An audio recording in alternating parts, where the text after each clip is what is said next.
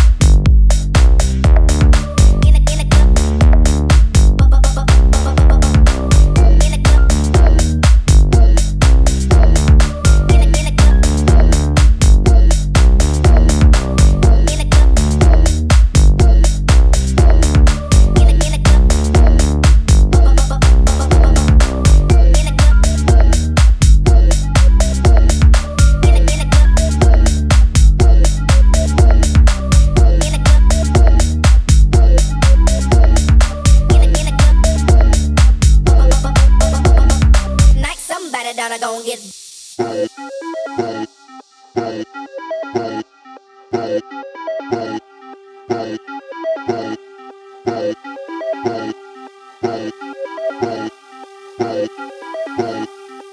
In a club.